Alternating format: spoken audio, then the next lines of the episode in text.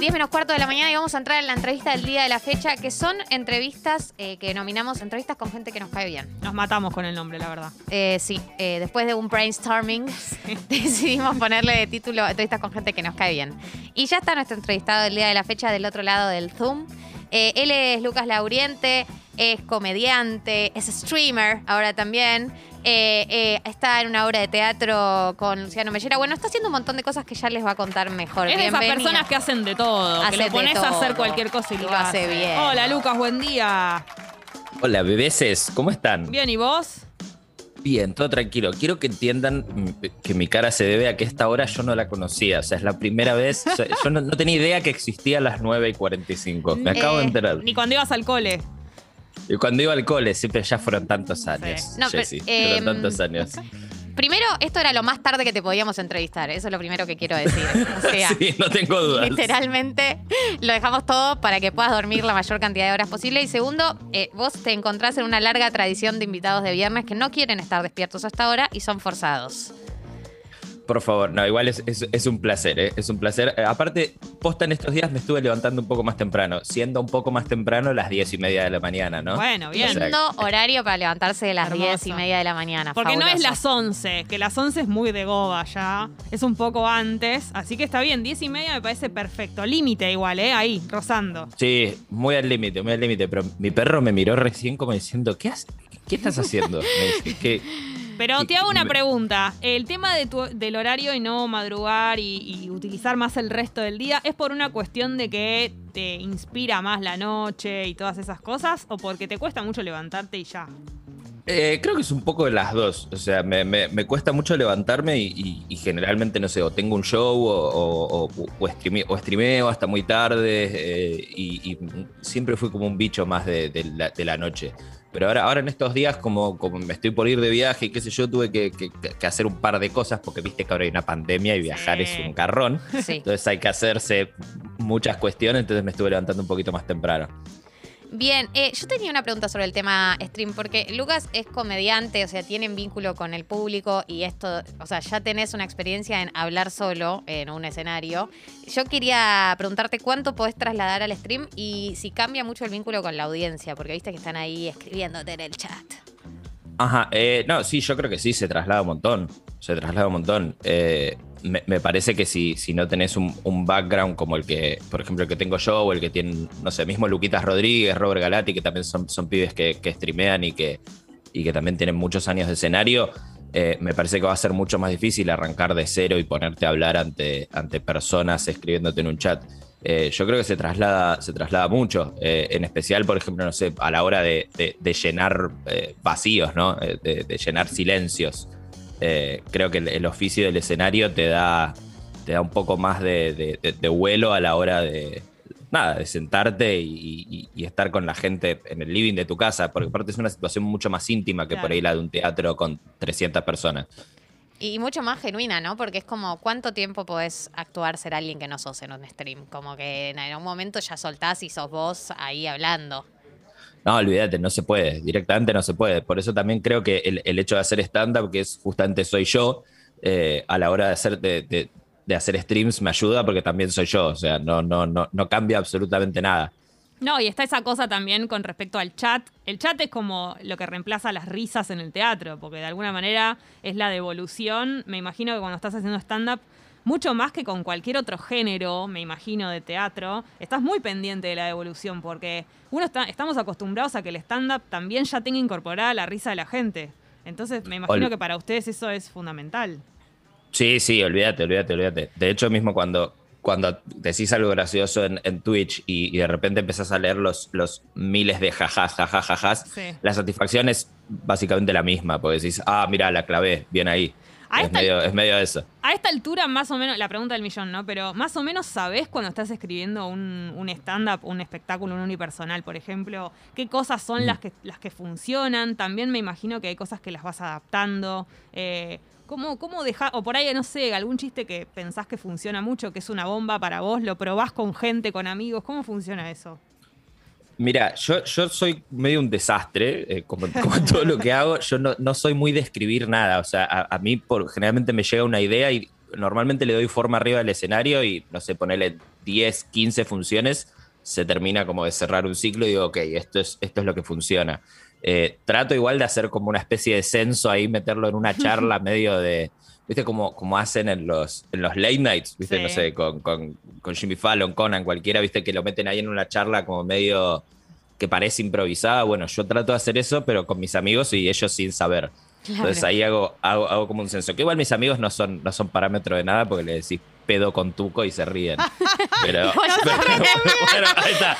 Ahí está. que la combinación. A mí todo lo que incluya pedo me hace reír. Pero ¿Qué además Pedo con Tuco tiene como un salto de calidad. Claro. No, no, Eh. yo, yo soy, soy fan de los chistes de pedos, eh, me parecen la, la cosa más Y el- graciosa. Y el, que- los sonidos de pedos también me hacen reír, me funciona mucho eso. Olvídate, olvídate. Pero bueno, eso, trato, trato de como meterlo ahí, ahí, ahí de, de- de sopetón y ver si funciona. Eh, Eh, sí, eh, Lucas está haciendo muchas cosas. Voy a intentar ir por partes porque tiene su unipersonal, el show con Ujú. Luciano Mellera y la obra de teatro que haces con, también con Luciano Mellera, que es de Cassiari. Esa la hiciste Exacto. ayer, por ejemplo, ¿no? La hicimos ayer, la hicimos ayer, eh, que de hecho ahora la estamos haciendo con Cassiari en vivo. Ah, en vivo también.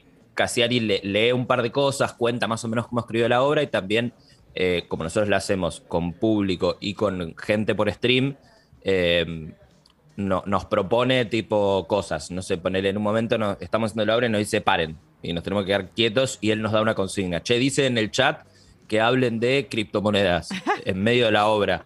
Eh, y es, es un quilombo, o sea, pe- pero está buenísimo. O sea que aparte- siempre es distinta la función.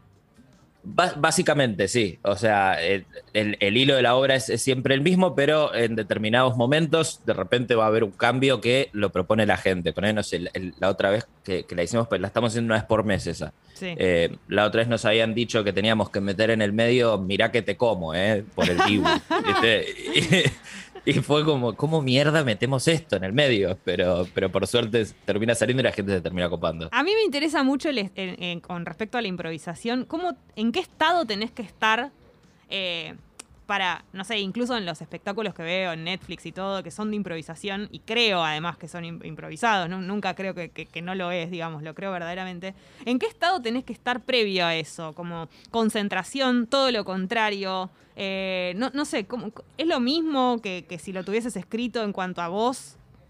Drogado, Jessica, drogado. Es la No. única manera. Decilo. no, no, no, eh, no, qué sé yo, creo, creo que eh, cuando, cuando ya llevas un tiempo haciendo esto, creo que eh, ya tenés como un chip de, de- de- ser gracioso metido y, también depende mucho de cada comediante, ¿no?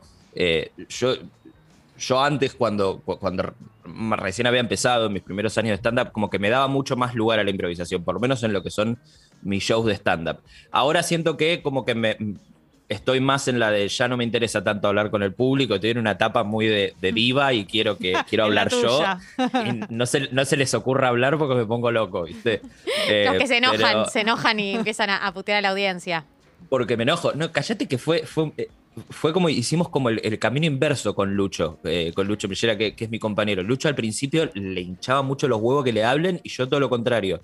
Y ahora como que nos fuimos a, a- a extremos completamente distintos. Eh, como que él ahora, ahora está como que todo el tiempo, y ustedes chicos, qué sé yo, bla, algo que, Y vos que- tipo, que para el.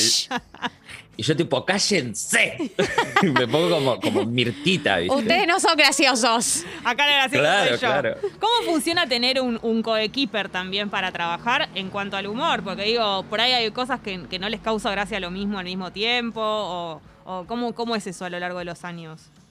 Y por suerte con, con Lucho ya, bueno, ya llevamos como 10 años Sí. más o menos trabajando juntos y, y por suerte todo bien. O sea, creo que sirve mucho que seamos tan amigos afuera del escenario. O sea, nosotros los días que no tenemos show generalmente estamos acá juntos jugando algo, ¿entendés? Y se cuentan Eh, chistes, son graciosos en la intimidad, porque yo me los imagino como, no, eh, Repiten las Todo el anécdotas. tiempo riéndose o, o son un embole, callados. Esto ya lo escuché, Lucho. No, somos insoportables porque aparte contamos las mismas historias 30 veces. Qué O sea, pesado. Como dos buenos Soy amigos. Muy pesados, muy pesados. Aparte, en, en- en- en mi, en mi casa siempre hay, hay como una tradición que se hacen los cumpleañitos, se llaman así, pero son juntadas que, que hacemos, no sé, poner, nos juntamos cinco o seis personas y mucha gente del, de- de- del outside se entera de eso y quiere venir. Entonces nosotros siempre como que hacemos como un ritual de iniciación y, les- y hacemos siempre lo mismo, contamos las mismas historias, miramos los ¿Podemos mismos ir a un videos. cumpleañito? Yo quiero ir. Claro, cumpleañito. claro que sí, cuando, cuando quieran, bebesas, cuando Eh, quieran. Eh, y vos también estás con tu unipersonal, que si querés nos puedes comentar las fechas que se vienen ahora. Sé que vas a estar en, en Neuquén y, y vas a viajar. Eh, Ajá. Diferencias, similitudes. Sos como eh, Black Eyed Peas que eh, están juntos pero también hacen sus cosas solistas. Claro. claro, o Will I, Will I Am. Claro. Will I Am, o sea, Fergie se fue, pero Will I Am y el resto sí siguen juntos, pero Will I Am hace featurings Sus por fuera. cositas, sí. Claro, Will I Am tiene. Chorea por todos lados, Will I Am, es un capo. Gali Sí, no te lo quiso Eh. decir así, pero lo estás diciendo vos. Lo estoy diciendo yo, ¿no? Pero por favor, a mí me pueden decir cualquier cosa. Eh, no, básicamente el, unipersonal es, es lo, que hago en Me Llega la Oriente extendido, porque Me Llega la Oriente hago 40 minutos y mi unipersonal hago como una hora y 20. Eh, generalmente también llevo un piano y hago, y hago también unas cosas con el piano, canto un par de, canciones siempre en tono, en tono de comedia, ¿no? Tratando de que no se pierda ese hilo.